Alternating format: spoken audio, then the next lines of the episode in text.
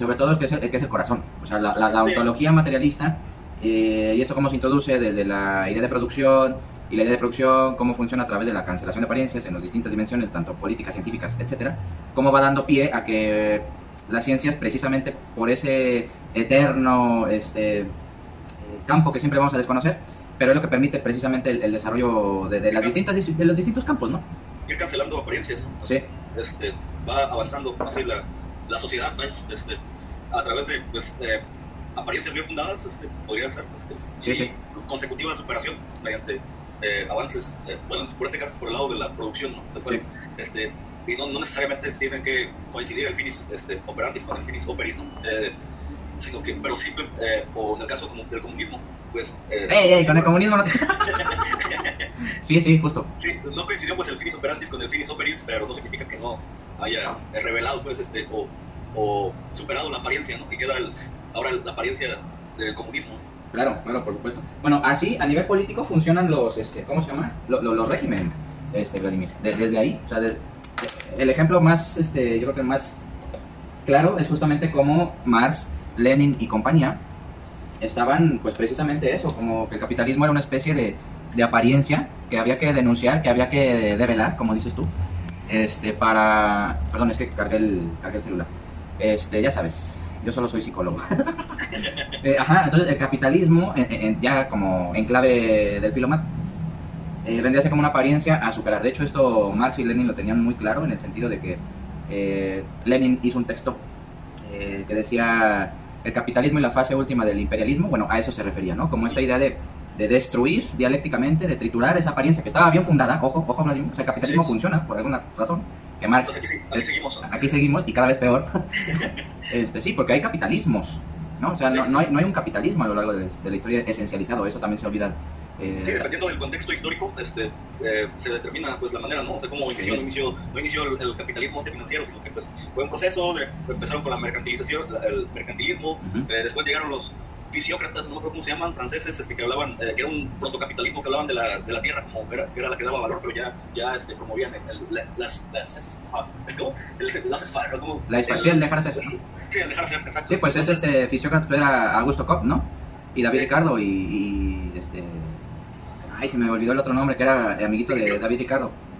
Este, creo que esos ya son más... Eh, aunque un poquito después, ¿no? Porque esos son antes, este, estos estaban más en, en, en, Francia, que es donde se empieza a dar, ¿no? Mm. Este, Fran, Fran, Francois Gesnike, este, y Turgot, y esos, esos ah, los... Sí, es, la, la, la, los franceses no, no, no, no, me he enterado mucho de ellos, pero siempre es bueno, este, oh, ahora voy a anotar.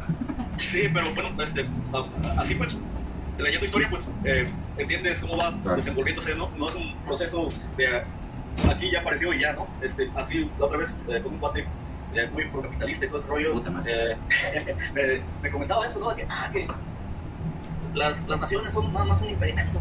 Le digo, ay, claro, como dicen barbaridades, que, o sea, las naciones tienen su fundamento y fueron necesarios para el desarrollo capitalista, para la, la profesión originaria y empezar a desarrollar mercados locales, ¿no? O sea, no, no digas barbaridades, o sea, te estás abstrayendo totalmente eh, eh, el hoy, pero lleva un proceso, ¿no? O sea, no, no, no, así como estamos ahorita, no, no fue siempre. Sí, ya no, me, no me respondió nada. Sí, pues no, no, no. No, ¿ves por qué es peligroso el materialismo filosófico, Vladimir? No, cae mal. Pues, claro, cae mal, por sí, es que, es que bueno. Sí, pues, pues te, te, voy, voy, a, eh, hoy voy a comenzar, Vladimir, con, por el final. Ajá. Porque me parece muy pertinente lo, lo, que voy a leer ahorita, para que dé contexto a lo que... Ah, ya ves, ¿verdad? Sí. Bueno, mira, vamos a, vamos a leer esta, esta parte que te estoy subraviando. Este, mira, justamente a propósito de tu comentario, ¿eh? Mira, dice, pero si las franjas, lo voy a expandir un poquito más, ahí está. Pero si las franjas de nuestra ignorancia se amplían incesantemente, ¿sí? O sea, siempre vamos a ignorar, hay que aceptarlo, más se afirman los conocimientos ciertos que nos proporcionan las ciencias, alejando de ellos cualquier rastro de teología, cualquier rastro, ¿eh? o sea, cualquier Dios que esté en la realidad. Si las contradicciones antes consideradas abren el camino hacia una idea de materia en sentido ontológico general, y ahorita lo vamos a profundizar, Vladimir, como pura negatividad, o sea, la materia nunca se va a agotar en sí misma, por todo esto que venimos desarrollando, como expresión de la imposibilidad de establecer ningún fundamento, precisamente en virtud de nuestros firmes conocimientos. Esa negación tiene una fórmula etimológica, ateísmo. Es decir, Vladimir, para que, para que nos vayamos dando cuenta de, de esto. El hecho de sustancializar o de creer que hay un fundamento que explica todo, es justamente de lo que se aleja y critica de, demoliendo el materialismo filosófico. O sea, no, no, hay fundamento único que explique todo. Ajá. Mira, te voy a poner ejemplo ridículo, ridículo, ¿eh? Criticando a Dios, la idea, la idea de Dios, que he dicho ya de paso la inventó Aristóteles, ¿no? No sabía.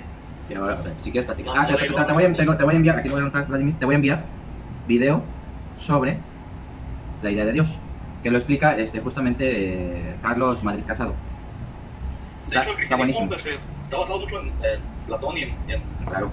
y en los estoicos, ¿no? Claro. Mira, el cristianismo no es ni para nada novedoso, o sea, es, cri- es novedoso para los creyentes, porque pues, no son ignorantes en general, pero el cristianismo es un punto de llegada, Vladimir, entre la tradición greco-romana, o sea, griegos y romanos, y el mundo árabe. Entonces, cae el imperio romano, Alejandro Magno, y por ahí de, de, pues, el nuevo emperador que entra este, improvisadamente a, a esa decadencia del imperio romano, por la invasión árabe. Entonces es justamente en Israel, en Galilea, donde casualmente aparece Jesús, ¿no? Casualmente. Casualmente. Y luego fue eh, crucificado por los romanos, por supuesto, porque estaba eh, alterando el orden romano, ¿no? Cosa que yo le, le- al Jesús histórico, no al Jesús eh, ya divinizado, al Jesús histórico yo siempre le voy a, a reconocer eso, de intentar hacer un cambio al estilo Sócrates. Sí, también. Sócrates y Fue Jesús. muy, muy este, transgresor para su época, ¿no? Ujú. El histórico, Jesús histórico. O que canceló ahí una apariencia. Claro, pues terminó crucificado. Canceló Sí. tanto la apariencia. Bueno. Este. Entonces, el cristianismo es un punto de llegada, Vladimir, en la historia universal, ¿no? Pero así como. ¿Qué te voy a decir? Así como Zeus fue un punto de llegada en la historia de las religiones, o el fuego en su momento, pues así el cristianismo y cualquier religión. Me pasaste un escrito de Marx sobre religión, ¿no? Sí. No, no lo he empezado, pero no, no lo conocía. Es- es Yo tampoco, lo descubrí ahí en, tu, en los links que me pasaste, Vladimir. Supongo que, que este, eh, habla sobre, sobre eso, ¿no? Sobre origen. Tú, tú analizas socialmente, históricamente, las religiones, Vladimir, y, y te tienes que, que- que volver ateo a huevo. ya, ya, ya simplemente al, al hacer una estadística, o hacer una lista, ni siquiera estadística, hacer una lista de todas las religiones que existen en el planeta, incluyendo a todos los dioses, pues es que te conviertes en, en- en ateo, simplemente por eso. Me parece que hay mil, 1300 dioses, Vladimir, en todo el planeta. Sí, no me acuerdo hace tiempo vi, este, no sé dónde pegados, pero cómo fue la, la progresión pues de, de llegar a, a, al dios monoteísta, ¿no? A- Partiendo de- del animismo. eh, que- Ah, pues, que seguramente- Para explicar fenómenos, este, Sí, sí. inventaban sus dioses. En el, en el animal divino, Gustavo Bueno Ah, sí. Tiene esa teoría de las religiones, que es justamente lo- el, el hombre del paleolítico que pues, retrataba, vamos a decirlo, o dibujaba o esbozaba mamuts, flechas, en las bóvedas, en las cuevas donde se protegían. Pues era una especie de, de- de entender lo, lo divino que era, eh, divino en el sentido místico, ¿eh? Sí, sí, sí. eh, establecer una relación de, de omnipotencia, Vladimir. O sea, imagínate un mamut en ese entonces. Puta, te cagas al verlo. Y lo logramos vencer. Vamos a comer de él, pero también nos protege del frío. Fíjate. Entonces tenemos que retratar esto, güey. ¿Cómo? Dibújalo en la bóveda. Entonces había una especie de admiración, de una contemplación desde ahí. Posteriormente, pues ya fueron apareciendo las religiones egipcias, las hindúes, que eran eh, pues figuras, imágenes mitad animal, mitad hombre, ¿no? Ahí tenemos el Sí. caso por excelencia de Anubis o el Minotauro, El Minotauro. que eran mitad y mitad, hasta llegar a Zeus y hasta llegar después a, a- a- al cómo se llama, A- al diseño en las estrellas de, de- de- de- Pero ya en Zeus y eso ya estaba humanizado, pues, Ya, o sea, ya estaba, era el reflejo pues, de- del ser humano. era- eh, se llama antropomorfosizado, Vladimir. ya, era- ya eran dioses antropomorfos, ¿qué quiere decir eso? Con forma de hombre y de mujer, por supuesto. Ahí está este eh, la, la diosa del amor, hombre, ¿cómo se llamaba? Este, Afrodita. Afrodita, sí. Bueno, una, una mujer, ¿no? Para un, un balazo en los huevos a las feministas, ¿no? Pero bueno, hasta llegar a, a Buda y a, y a Jesucristo y etcétera. Ya, dioses antropomorfos. Lo que pasa es que eso se ignora, se ignora totalmente. Entonces, Sí, sí, sí. te- eso lo explica brillantemente Carlos Madrid Casado, ¿eh? Yo estoy como aquí da- dando, dando tumbo. ¿Me lo pasas luego? Sí, pues, por supuesto. Entonces, Vladimir, esta, esta conclusión de, y donde, hasta donde quiero llegar, no- nos dice que, que siempre vamos a ignorar, siempre, siempre, hasta que se explote la Tierra, pero que, esa, que, ese, es, que ese eterno o que esa ignorancia perpetua nos permite avanzar porque nos permite ir cancelando apariencias. ¿sí? Entonces, ¿qué es Dios, Vladimir? ¿Qué es Dios? Te explica todo, según, ¿no? O sea, te da cáncer. Dios lo quiso así. Dios lo quiso así, o, no sabes por qué Dios depositó en ti, en fin. O sea, Dios explica todo, está bien. Es una vacuna contra el miedo, ¿no? Lo que pase, pasa por algo. Entonces ya, ya, resuelves todo. Sí, meterte tanto rollo, ¿no? Ahora, un balazo a los huevos a este argumento. Dios, ¿cómo explica la caída de bolsa de valores? Pues, no. No lo puede explicar, porque ni siquiera está la Biblia. De hecho, pues, los mercados es este... Eh, pues son Dios ahorita, es lo que se ha convertido. ¿no? Eso está bien interesante, Vladimir. claro. Natural, o sea, natural, es, los mercados decidieron así. Sí, sí, o sea, las fuerzas del mercado, ¿no? Es lo, que, lo, lo, que también platicaba con un cuate hoy. claro, eres, eres creyente, ¿no? eres creyente laico. Pues, tal cual, ¿no? Porque crees en el libre mercado y todas esas cosas, ¿no? Sí, sí. Que no, no deben de, de, este, no deben de, de, interrumpir, no deben de, de, el Estado no puede meterse en los mercados porque los, los cagan, no solo los mercados saben, este, no, no, pues la cabrón. y no acuerdo la palabra, pues, pero sí, sí había escuchado eso, pues, de que es una. de que se, cuando se pasa de lo divino a lo. a lo humano. Ah, de la Edad Media al Renacimiento, por ejemplo. Sí, pero hay una palabra, no me acuerdo. Pero bueno, este, total de que. yo así lo interpreto, pues, de que es una representación de Dios. Sí, claro, claro. El mercado, por los mercados. De hecho, el comunismo tiene en su lectura caricaturesca, que hacen muchos liberales, depositan a Dios en el comunismo. O sea, llegado el comunismo, se va a establecer el paraíso en la tierra. Pues es que es falso. Eso no, pues no puede ser. Eso nunca, eh, o eso no sé, no, va a haber contradicciones, creo que ya lo habíamos mencionado. Claro. Va, a seguir, va a seguir siendo, habiendo contradicciones que se tienen que resolver en algún momento. Claro, claro. Pero para toda la maldita vida, Sí, claro. O sea, no, ah, ya nos llevamos bien todos, ay, qué No, no va a ocurrir eso. Bueno, ahí tienes a Dios. Te quieres llevar con todo el mundo, haz los deberes, sométete, y ya verás que Dios te recompensa por misericordia. Ah, qué hueva. Sí. o sea, qué hueva. La, la negación del conflicto, ¿no? Totalmente. Que se lo crean ellos. Que se lo crean ellos. Pero bueno. E, e, este va a ser el, como el tenor, Vladimir, de hoy. ¿no? Voy a intentar dar un, un repaso muy rápido de, pues de lo que tratábamos en la, en la sesión anterior que estuvo bastante eh, densa. Densa. Que quiero ir más, un poquito más despacio, si, si, estás de acuerdo, claro. Sí, claro. Mira, lo de la cancelación de, de, apariencias, no me voy a detener eso a nivel político y a nivel científico, que aquí en los subtítulos se explican, lo voy a intentar sintetizar, ¿no?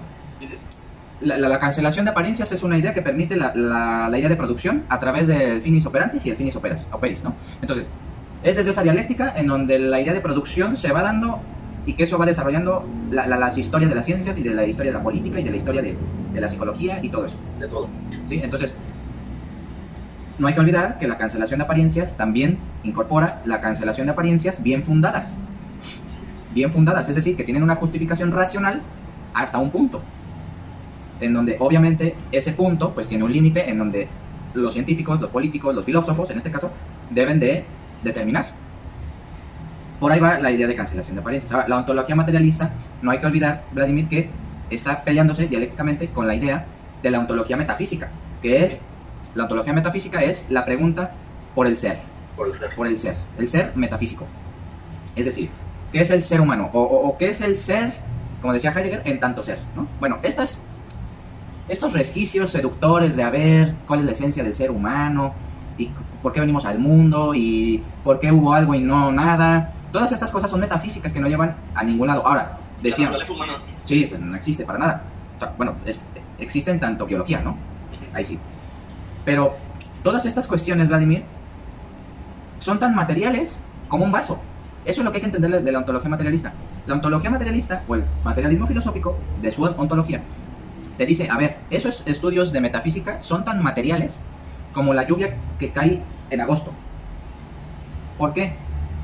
Y ahí va una, idea nueva, Vladimir. El materialismo filosófico te dice, no puede haber materia sin forma. ¿Qué quiere decir esto? Que no pueden existir los ángeles, para que me entiendas. O sea... Están en, no abarcan los tres de materialidad, nada más se quedan en... O sea, ¿qué, ¿qué, es un ángel? ¿Qué es un ángel, no?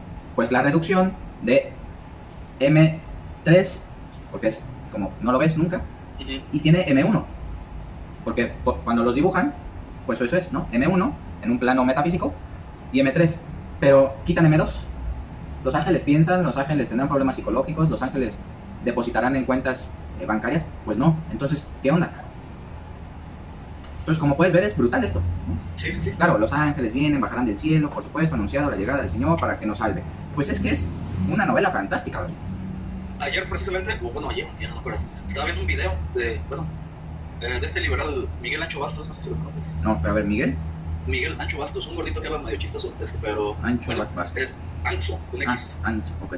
Eh, Este, la verdad es que es un gordito, ¿no? Y, y, pues se ve que ha leído muchísimo, ¿no? Y, y, de hecho me gusta escucharlo porque eh, hace mucha referencia a libros, que luego apunto, este, Ujú. siempre un chingo de libros en cada, cada presentación. Wow, nada más que es anarcocapitalista. Entonces, sí te habla de, de, de historia y todo ese pedo. Pero luego se patinan sus análisis, ¿no? O sea, totalmente idealistas, este, Claro. eh, y, a históricos, ¿no? Y ahí entra también lo, de, lo que tú mencionas, los que se quedan, no sé, en M3, este, y, no sé, eh, no lleva un desarrollo, pues, de- sino que habla de unas abstracciones, ¿no? De un ideal de capitalismo, que, que a él le gusta, ¿no? Que ya no existe, este, no sé si va por ahí, ¿no? Sí, sí, por, por, por supuesto, Vladimir. O sea, todo aquel que defiende el libre mercado es un pendejo. Literal, literal. Así. Y pendejo ya sea intencional o inconsciente, ¿eh? El pendejo es pendejo, punto. Claro, cuando ya es intencional es peor. Sí, yo creo que por, eh, he dedicado tiempo a la materia esa, pero pues wow, o sea, cada vez se me hace más que patinan, o sea, más evidente que patinan, cómo patinan los, eh, pues, los liberales, ¿no? Este, ahorita con mi ley wow. Te voy a mandar, es que, es que esta plática me encanta. Es, te voy a mandar, Vladimir, algo que creo que ya te había dicho. Alfredo Jalife. Alfredo Jalife. ¿Me lo recomendaste, no? Sí. Es un geopolitólogo reconocido a nivel mundial. Entre los tres mejores, creo. Entonces no es, no es un pendejo. De filosofía no sabe mucho, ¿eh? pero de geopolítica sabe un montón. En donde empieza a desenmascarar, a cancelar la apariencia de Javier Milei. O sea, Javier Milei, Vladimir, está, do- está intentando dolarizar Argentina. ¿Qué significa eso? Un peligro, un peligro para la- Latinoamérica. ¿Por qué? Él está intentando hacer un triángulo, que de hecho la, la- la- la- hipótesis de Jalife es que él ni siquiera se ha dado cuenta de esto. Está intentando finan- a- a- hacer finanzas en las Malvinas. Las Malvinas, a ver, ahorita te voy a poner el, el- el- El mapa, el mapa, incluso eh, permitiéndome eh, eh, el tiempo, pero mira, las Jali- Falklands, dijeran los, los las Jali- Falklands. Milei. Ese término que dijiste, ¿a qué te refieres, Vladimir? Las Malvinas, así lo llaman los ingleses, ya los no, las Falklands. Ya. Pues hasta ahí llegó. Y también el rol de Mira, ahorita te lo, te lo comparto. Compartir. Compartir, Malvinas. Compartir. Ah, ah, ah. Y los liberales este, dicen, ah, pues, que, pues no sé por qué se pelean tanto por unas pinches islas. Nos tiran un chingo de petróleo. Exactamente, Vladimir. La- la- la- la- las Malvinas es una parte que está al final de la Patagonia. Ahorita te lo. Ahí ves. sí, Mira, ahí, ahí abajito está eh, Jalife este, hablando, ¿no? Entonces, Malvinas financieras, así lo puedes buscar en YouTube por si quieres este, informarte más. Malvinas financieras de Milei y su, y su dolarización anacrónica. O sea, pendeja, ¿no? Pero fíjate, está abajo de la Patagonia está Chile, pero hay varias islas. Las Malvinas, el Sur Georgia, eh, Shetland Islands, etc. Ahí hay un triángulo, una especie de triángulo, ¿no? Bueno, lo que a Milei le importa es llegar a la Antártida. ¿Por qué? La Antártida, Vladimir, está llena de gas y de petróleo. Pues ahí van a ser las, las peleas del futuro, ¿no? Ahí van a ser. del- Pero fíjate, el Javier Milei, o sea, tonto no es. Lo que pasa es que no, no está viendo todas las implicaciones riesgosas geopolíticas de esto que está intentando hacer. Dolarizar a Argentina, Vladimir. Es, es, Jalife dice que es muy complicado y muy peligroso. Sí, te voy a pasar uno, un, un argentino precisamente que sale hablando de eso, este, del caso cómo se dolarizó Ecuador, ¿no? Este, Ah. pues fue una terapia de choque ahí para, para la población. Claro. Muy, muy interesante. Sí. Pero bueno, pues, este, pues, ojalá, os digo, ojalá y gane para que vean que, exacto. que se caiga la, la apariencia esa de, de- Para que vean las pendejadas que está haciendo el, el liberalismo, ¿no? exacto, exacto. La- o sea, totalmente fuera de la realidad, ¿no? Totalmente. Es, es otra metafísica. Pero ve todas las implicaciones materiales que tiene mi ley. ¿Sí me explico? sí, sí. Entonces, mira, seguimos. Pero la idea de materia no se agota en el contexto de la producción humana. O sea, aquí un baño de humildad, ¿no? Si esta se entiende como un proceso inacabado, o sea, nunca va a parar. Entonces, me voy a adelantar un poquito. Ahí, las dos ideas del materialismo filosófico respecto a la ontología, que es la ontología general y la ontología especial. ¿Cuál es? La ontología general se pregunta no por el ser, sino por la materia. Por la materia, con mayúscula. Ah, ¿te acuerdas que te pasé una formulita? Sí. Que era materia, subíndice I, que es de indeterminada. Siempre, Ajá. siempre va a estar retransformándose, eliminándose, incorporándose, ocurriendo otra cosa. Siempre va a estar en movimiento. ¿no? Entonces, la materia aparece en principio como materia determinada, ¿sí?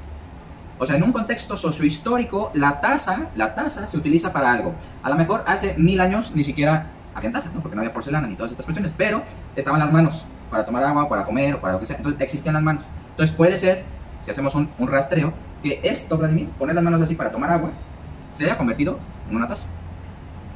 Es así como se van produciendo la historia.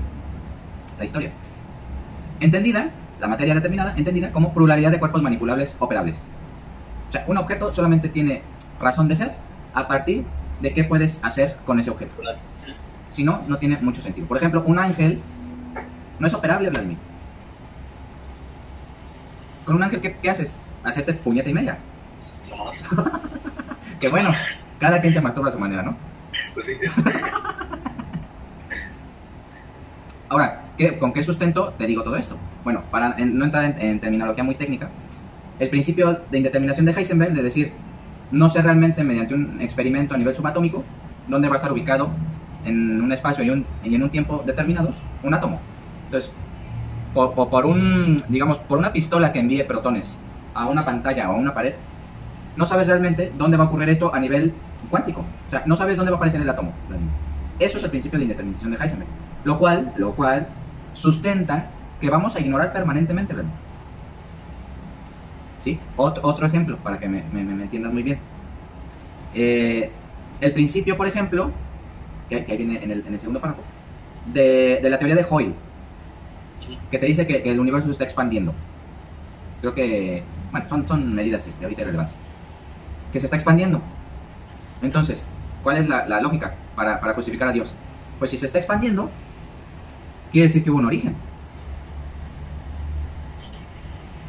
¿No? Sí, O sea, creación de la nada. Pero pues nada sale de la nada. Exactamente, nada sale de la nada. Y quieres explicar o, o, o, o contraargumentar que nada sale de la nada, pones a Dios y ya. Porque Dios existió, existe y existirá. Resuelves todo. Ahora, ese es el camino fácil. Ahora decir, mejor esto, Vladimir. El universo siempre ha existido. O sea, si es infinito, no, los científicos nunca van a poder... Ah, bueno, dato curioso, chisme eh, de ventaneando, Vladimir. Tú sabes que la teoría del Big Bang la inventó un cura. No, no sabía. Bueno, es una teoría creacionista, que de hecho Einstein se la, se la aplaudió, pero le dijo, estás pendejo, ¿no? Ahora, la idea, de la idea de creación del universo de Big Bang, pues no es gratuito que la haya diseñado un cura, Vladimir. Ahí está la idea de creación en formato astronómico. Para darle una justificación, ¿no? Claro.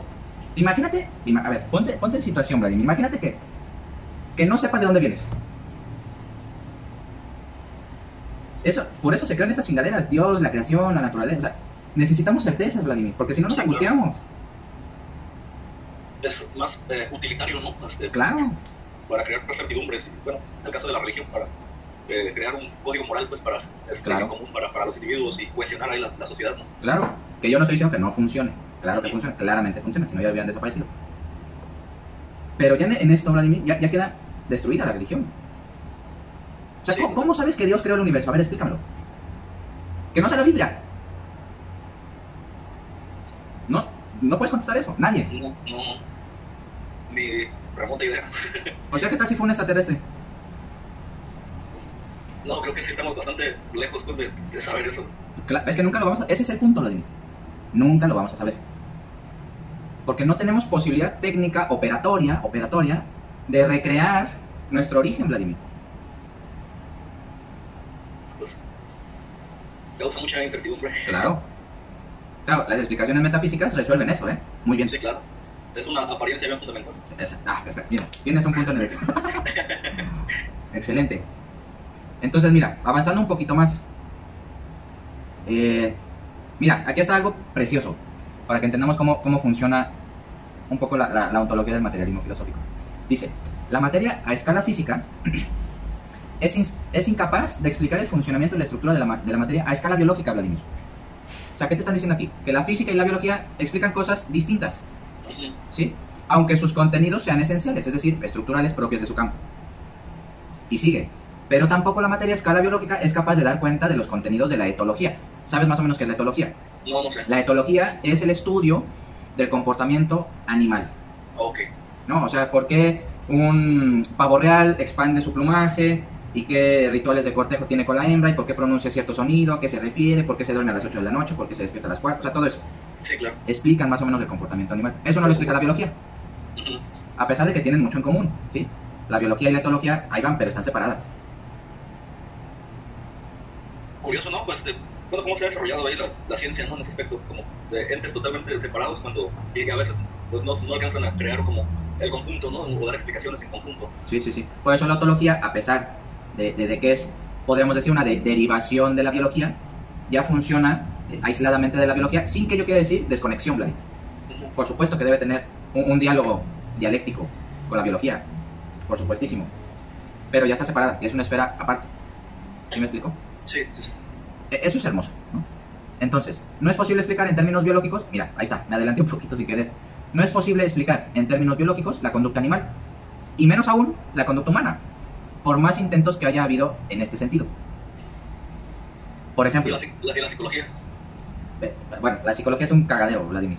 La ¿no? O sea, ahí tienes con- con la conductismo, ahí tienes conductismo, la, la- la- la psicología, pero los conductistas se pelean con los psicoanalistas y los psicoanalistas con los humanistas, etc. La psicología social, en este caso, no tiene nada que ver con sociología o tema. Eh, Es que es sociología, Vladimir. La psicología Eso. social es sociología. Ok. Entonces, ¿por qué llamarla psicología social? por marketing. Porque, porque los científicos. Ah, esto es pre- pregunta genial, Vladimir. Porque los científicos, con este pretendido método científico, se quieren distinguir de pues, los psicólogos clínicos. Ok. Pero también se quieren distinguir de los conductistas. Pero también se quieren distinguir de los humanistas. Entonces, así como se genera psicología social, pues así psicología del deporte. ¿Por qué no? Entonces, es simplemente nichos de marketing. Ujú. Curioso. Sí, totalmente. Mira, poniendo otro ejemplo. Si Dawkins pudo escribir su libro El gen egoísta sobre la hipótesis de que nuestros cuerpos son los instrumentos de que se valen los genes para perpetuarse como tales, Hilary Rose y Lewontin pudieron contrarrestar con su libro No está en los genes, Esta dialéctica. exacto, para explicar que las razones que guían el comportamiento de los hombres están en la historia y la sociedad. Por más paralelismos que podamos encontrar entre la conducta agresiva de un chimpancé y la de un héroe militar americano de la pequeña pantalla. Se, se va, se- o sea, la es que la dialéctica es una arma poderosísima. ¿verdad? Sí, sí, sí. O sea, aquí la, la conducta violenta podemos decir que, que por una parte están los genes, pero también no solamente en los genes, sino que en el propio contexto de la guerra en el que el soldado va a luchar. Tiene que ser violento, no puede ser empático. Claro. ¿sí? Entonces, eso es hermoso. Y, y- y bueno, a- a- Curioso, pues, los análisis a veces que se hacen eh, desde una ciencia, ¿no? Totalmente aislado de los demás, ¿no? claro, Este, en ese caso, eh, yo eh, hace, pues, como 10 años, pues, admirado, pues, a Richard Dawkins, este, ajá, sí.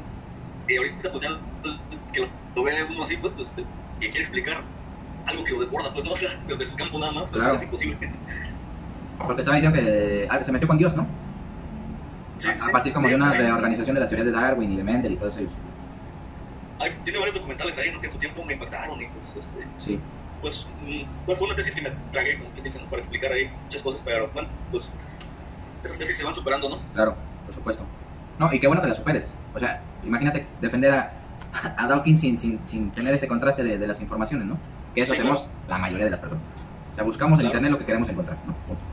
Sí, sí, sí. No, y es bueno, este, ahí está el, el tema, como por decirte, pues las noticias, eh, pues alguien que se quiere, considero yo, pues, que se quiere informar bien o tener un poquito más de objetividad, pues tiene que ver eh, desde, desde distintos puntos, ¿no? No nomás la propaganda gringa, sino también la rusa, la china, la, Oh. el- la india, este, para poder ahí eh, sacar algo o una tesis, pues, que, que, que sea defendible, ¿no? Eh, y se enfrente a otras tesis y, eh, total, o vayamos llegando un poquito más a la, a la objetividad que tanto se, se busca, ¿no? Sí, Sin sí. embargo, pues nunca vas a, a llegar. Nunca. Y no, y no sabes tampoco qué va a pasar. Fíjate algo interesante, Vladimir. Se llega a, a- a- puntos de objetividad. Por, Ujú. por- por ejemplo, o sea, que la velocidad de la luz es X, ¿eso quién te lo va a discutir? Nadie, porque ya es como una operación, ya es un, ya es un teorema, Vladimir. Un teorema es algo que puedes replicar aquí en Jalapa, ahí en Zapopan, en China, en fin. Ya, ya, ya, es, ya es- ya es incontrovertible, incontrovertible. Entonces se llega a puntos de objetividad, por supuesto, ¿no? pero no es la objetividad. Está el caso, pues, ahí de, eh, de los economistas también que quieren explicar todo desde la pura economía. O sea, y las predicciones que hacen normalmente pasa lo contrario siempre, ¿no? O sea, estaba viendo un artículo que hablaba que un chimpancé tiene más destino que, que las predicciones de los economistas, ¿no? Es que, ¿cómo puedes? O sea, sinceramente. bueno, si, si, no puedes predecir una relación, el éxito de la relación de una pareja, Vladimir, ¿cómo vas a predecir la economía a nivel global? Totalmente una salvajada. Este, así, mi cuate con el que tiene que es liberal, eh, donde me dice, ah, pues ya está por colapsar la, la, la economía china. Ay, pues, okay, o la rusa, no sé. Y pasa el tiempo y pues ahí sigue. Este, eh, y bueno, le digo, es que estás analizando, repitiendo como loro lo que dice tu economista favorito, este, y no lo estás viendo desde, desde una eh, perspectiva y desde una disciplina, ¿no? Pero pues obviamente en el caso de Rusia pues se está dolarizando, se está cambiando, o sea, velo en, en, temporalidades más largas pues para que te des cuenta de algo, hay que esperar a que pasen las cosas sí. como para poderlo analizar, pero no, no vivir en la coyuntura o en el día a día porque hay mucho ruido. ¿no? Sí, sí, por supuesto. Pero bueno, no sé si, si lo entiendo. Sí, sí, bueno, pues ya si no lo entiende su pedo. sí. Invítalo a la clase porque, para, para hacerlo enojar. No, tremendo, tremendo. Este, fíjate, hay, hay un ejemplo bien bonito, dice, los proyectos a, la, a favor de la eugenesia, ¿no? que es esta cosa de... Sí, me gustó mucho ese... De matar a la gente ya para cuando estaba vieja, ¿no? Ese caso. Dice, como mecanismo para recuperar el vigor en las naciones, tal y como proponía Estados Unidos y la Alemania nazi, coincidencia, quién sabe, pudieron llevar, por el contrario, a la URSS a condenar a muerte a uno de sus mejores genetistas. ¡Wow! En aras de una ideología socialista, en virtud de la cual todas las diferencias entre los hombres deben ser solamente históricas, sociales. Este fenómeno se conoce como, el affair Lysenko. Menos aún podrá explicar, en términos físicos o químicos, ni siquiera bioquímicos, la historia de la humanidad. Por supuesto que no y menos aún la propia historia de las ciencias. Pero todos estos campos categoriales, campos categoriales, nos hablan de la realidad de la materia. Una realidad que no queda cancelada ni resuelta por ninguna explicación unívoca. Unívoca. O sea, que te diga, el libre mercado explica cómo te llevas con tu ex. Bueno, sal huyendo de ahí.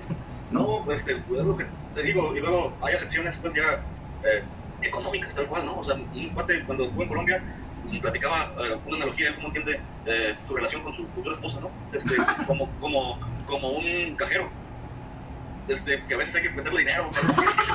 Yo me quedé así de, wow, no, wow. Eh, no le dije nada, obviamente, pero. Pues ya existen las putas. Totalmente, o sea, ¿qué, qué, qué analogía dije, no? O sea, o sea ya mm, pasando el lado económico, o sea, que lo abarca todo, pues ahorita, este, sí, sí. a las relaciones humanas. O sea, que tienen conexiones, que tienen conexiones, por supuesto, Vladimir, pero no lo explica todo. Pero, pues, no, no sé, este, pues, ver todo como mercancía, pues, cosificar pues, las claro. relaciones humanas, eso hace brutal. Está de la chingada, pero ocurre. O sea, ¿por qué en las universidades tratamos a los estudiantes como clientes y no como estudiantes? Porque el factor económico está ahí. O sea, el estudiante está pagando su, su carrera. Entonces, tienes que ser muy sutil para regañarlo porque si no, ya no viene y se va a otra universidad. Pues entra la dinámica pues, de mercantil. Claro, por supuesto. Claro, ya que quieras economizar tu relación de pareja, está de la chingada. Totalmente. O sea, eso también, eso también hay que decirlo. No sé si subrayaste esto, Vladimir. La idea de materia, que así se nos presenta, no significa otra cosa que la negación, ojo, la negación de la posibilidad de que el entendimiento de la realidad quede definitivamente cancelado en virtud de explicación unívoca alguna. Está bueno eso. Ahí tiene la definición en sentido negativo de la idea de materia, de la ontología materialista, del materialismo filosófico. Voy a... Ahí la tienes. Voy a... Si te la puedes aprender de memoria, estaría perfectísimo. Sí, sí, creo porque que está cortita.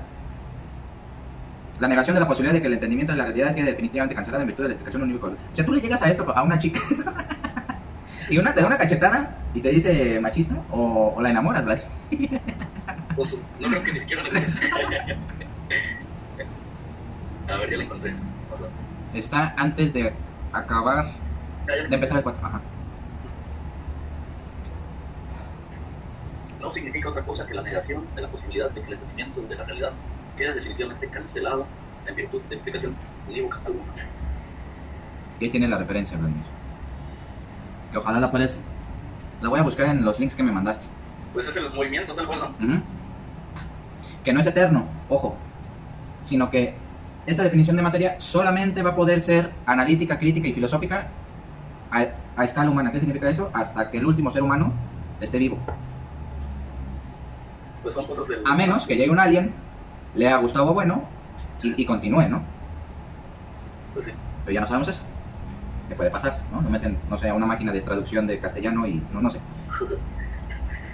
Este punto 4, Vladimir, yo creo que es eh, la confirmación de lo que venimos diciendo, los campos de la ciencia mantienen ámbitos de indeterminación esenciales. Es decir, el reconocimiento de la imposibilidad de un conocimiento definitivo acerca de todo lo real.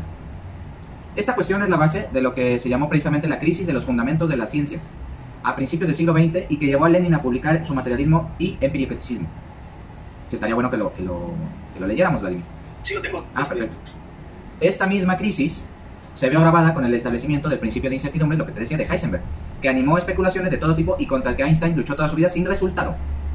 Ojo, la tesis de Newton, según la cual otros mundos distintos al nuestro y dotados de otras leyes naturales son posibles, sigue siendo absolutamente válida y el ignorabimus, es decir, la existencia de franjas de imposible conocimiento por parte del hombre, sigue creciendo conforme avanza las ciencias en su camino de cancelación de apariencias. Entonces, el ignorabimus es lo que permite el desenvolvimiento dialéctico histórico de, de, de todo, Vladimir. Franjas de imposible conocimiento. Ignorabimus es lo que permite el, Des- eh, el desarrollo el desarrollo, desarrollo y producción de la historia. de la Así historia. pone, ¿no? En la historia, pues obviamente está la historia de la ciencia, de la política, de, de las guerras, etcétera, Sí, etcétera. de todo. La ignorancia, supongo que tiene que ver es ignorancia. ¿no? Sí, de hecho la frase, la frase completa es iru- ignorabimus, ignoramos, algo así. Ignoraremos, ignora- ignoramos, ignoraremos. La misma ignorancia es la que mueve hacia adelante. Este, Y aquí viene y, y- y casi casi baja del cielo Sócrates diciéndonos, solo sé que no sé nada. ¿No? Como de, ignoro un chingo de cosas. Pero eso me hace conocer. Es una paradoja ahí interesante. El saber solamente tiene sentido desde que tú sabes que eres ignorante. Pero dialéctico, por lo menos. Sí, claro. No ignorante en el sentido lato, ¿no? De, de- No, no, pues es, es como un catalizador pues, de, de- del conocimiento, de Sí, sí, sí. la duda, por todo parte de la duda.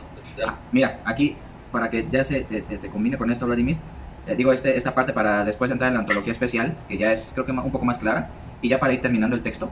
Sí, Pero, son los géneros, ¿no? de, de sí, materialidad. son los géneros de materialidad, pero lo que voy a dejar específicamente para la siguiente sesión, para que no haya contaminación, fíjate. eh, el materialismo es entonces incompatible con cualquier filosofía monista o reduccionista. Ahí pues investiga eh, la filosofía monista o reduccionista, que no es más que eh, deci- decir lo que estamos diciendo, Vladimir, que, que- que tú expliques toda la realidad a partir de la tasa. Viene de, de, de- de- mono, de uno. Monista o monismo quiere decir darle explicación esencial a toda la realidad a partir de un elemento. O reduccionista, ¿no? Reducir la realidad a la tasa y que de la tasa proviene Todo. que, ajá, todo. Todo es todo. Entonces, el materialismo es pluralismo radical. Yo creo que este es el, párrafo más claro, ¿eh? No se puede hablar filosóficamente de algo así como realidad en general, porque no hay tal cosa. El concepto de materia es negativo crítico, pero tampoco es la nada. ¿Sí? La idea de materia, en sentido ontológico general, es el resultado del ejercicio crítico de la filosofía tal y como quedó formulado en la obra de, de Platón. Y concretamente en el mito de la caverna. Ya te compartí el mito de la caverna. Sí. La idea de materia es el resultado de un regresus crítico ejercido sobre y desde el mundo de los fenómenos. O sea, cuando digo regresos, o bueno, cuando Gustavo Bueno dice regresos, Vladimir, es que cuando el esclavo se libera de las cadenas, ¿sí te acuerdas de esa parte? Sí, sí, sí. Cuando el, cuando el esclavo se libera de las cavernas, decir, de las apariencias, y regresa a la, a la- a la caverna, es donde puede dar cuenta del fenómeno del- de, de la iluminación del sol. ¿Sí me explico? Sí. O sea, es solamente la materia en sentido crítico dialéctico puede entender que hay que regresar para poder ejercer una crítica respecto al mundo de los fenómenos. Si no haces este regreso crítico, histórico, para entender un fenómeno del presente, no vas a hacer filosofía crítica. Lo que me decías, ¿no? De, de- de tu cuate de, de- que cree que el libre mercado es una especie de religión. Bueno, él no te lo dice, pero lo está diciendo. Es porque no tiene capacidad crítica de, regresar a, a cómo se ha ido construyendo ese sistema económico, Vladimir. Totalmente. ¿Sí? Entonces, por ahí va, por ahí va eh, una filosofía monista reduccionista o entender el concepto de materia en sentido negativo y crítico. ¿sí? Entonces, dice, la idea de materia es el resultado de un regreso crítico ejercido sobre y desde el mundo de los fenómenos, desde el mundo conocido y recogido en los más diversos ámbitos categoriales en los que el hombre ejerce incesantemente, históricamente, la cancelación de apariencias, es decir, la construcción de la realidad. Yo creo que ese párrafo, Vladimir, es, te va a servir un montón. ¿eh? Lo apunto. Bueno, lo, lo copio. Ahí, ahí va- ahí tienes la clave para entender la idea de materia.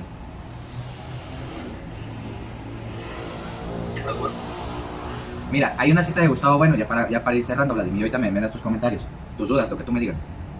La materia en sentido ontológico general, tal como se nos presenta, y, y- y- y voy, voy a ir tomando como empecé, tal y como se nos presenta desde la perspectiva de la cancelación de las apariencias, operada por las ciencias, las ciencias lo que hacen es cancelar las apariencias, y en general por la producción humana, supone, supone la desustancialización de toda realidad, de toda fijación. A ver, ejemplo de mi disciplina. Muchos psicólogos, psicoanalistas, siguen creyendo, creyendo, así religiosamente, en el inconsciente de Freud. Cuando ahorita ya hay redes sociales. Cuando ahorita ya existe Google. Freud, en 1900, con la publicación de la interpretación de los sueños, dio paso a toda su teoría del inconsciente. Pero fue en 1900 y pico, Vladimir. Seguir aplicando categorías del inconsciente freudiano en el 2023, claro que te pueden servir algunas, ¿no? Pero no aplicarlo religiosamente, bíblicamente, acríticamente. ¿Por qué? Porque la realidad de aquí a 150 años va a ser muy distinta. Por el desarrollo de la producción dialéctica a partir de la cancelación de apariencias de la ciencia. Sí, claro. Entonces, por ahí, por ahí iría, Vladimir, por ahí, por ahí iría. Y sí, sigue, este, bueno, como eternizado, pues, ¿no? El, inconsciente. Claro. Por supuesto. por supuesto. se refiere con la eh, desustancialización de toda realidad. Claro. o sea, lo ve como una fotografía. Exactamente. Cuando crees que, que el inconsciente o este la máquina de Turing sigue siendo actual, lo tendrás que entender como materia determinada. O sea, sin el descubrimiento de la máquina de Turing, no hubiéramos podido tener esta videollamada. ¿Sí me explico? Sí, sí, Pero es porque ya estás viendo, ya estás haciendo un regreso crítico hacia la máquina de Turing, en el contexto de la guerra, por cierto, para entender la computadora ultra veloz que tenemos ahorita.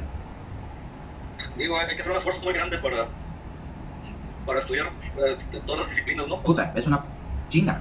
Porque, pues bueno, pues, uno puede estar o, poner su atención eh, en ciertos temas, pero pues abarcarlo todo, pues está... No, nunca, nunca hablo Pero bueno, ahí está YouTube, ahí están, ¿no? Sí, libros, etcétera. Y creo que, bueno, conforme se va desenvolviendo la, la vida, pues, este, en objetos de tu interés, vaya, pues vas revelando, vas conectando con otras ramas, ¿no? O sea, conforme a tus necesidades, vaya. Así es, así es. Entonces, fíjate, ya para terminar, la materia en sentido ontológico general supone la negación de cualquier fundamento, cualquier fundamento, ya sea teológico, Dios, bueno, ahí yo creo que les faltó decir dioses, porque son plurales, o metafísico, como algo como el ser, el ser. soy yo mismo. ¿Qué chingado significa eso? Nada y la afirmación de que cualquier intento por restablecer la teología o la metafísica no muestran más que el miedo a afrontar no solamente la realidad como construcción humana, sino el miedo a afrontar la responsabilidad que el hombre tiene en la determinación de lo que es. O sea, es muy fuerte, Vladimir. Creamos a Dios o una idea metafísica para no hacernos responsables de lo que hacemos. Fíjate, ahí, ahí, abajito está un ejemplo bien bonito del ateísmo, ¿no?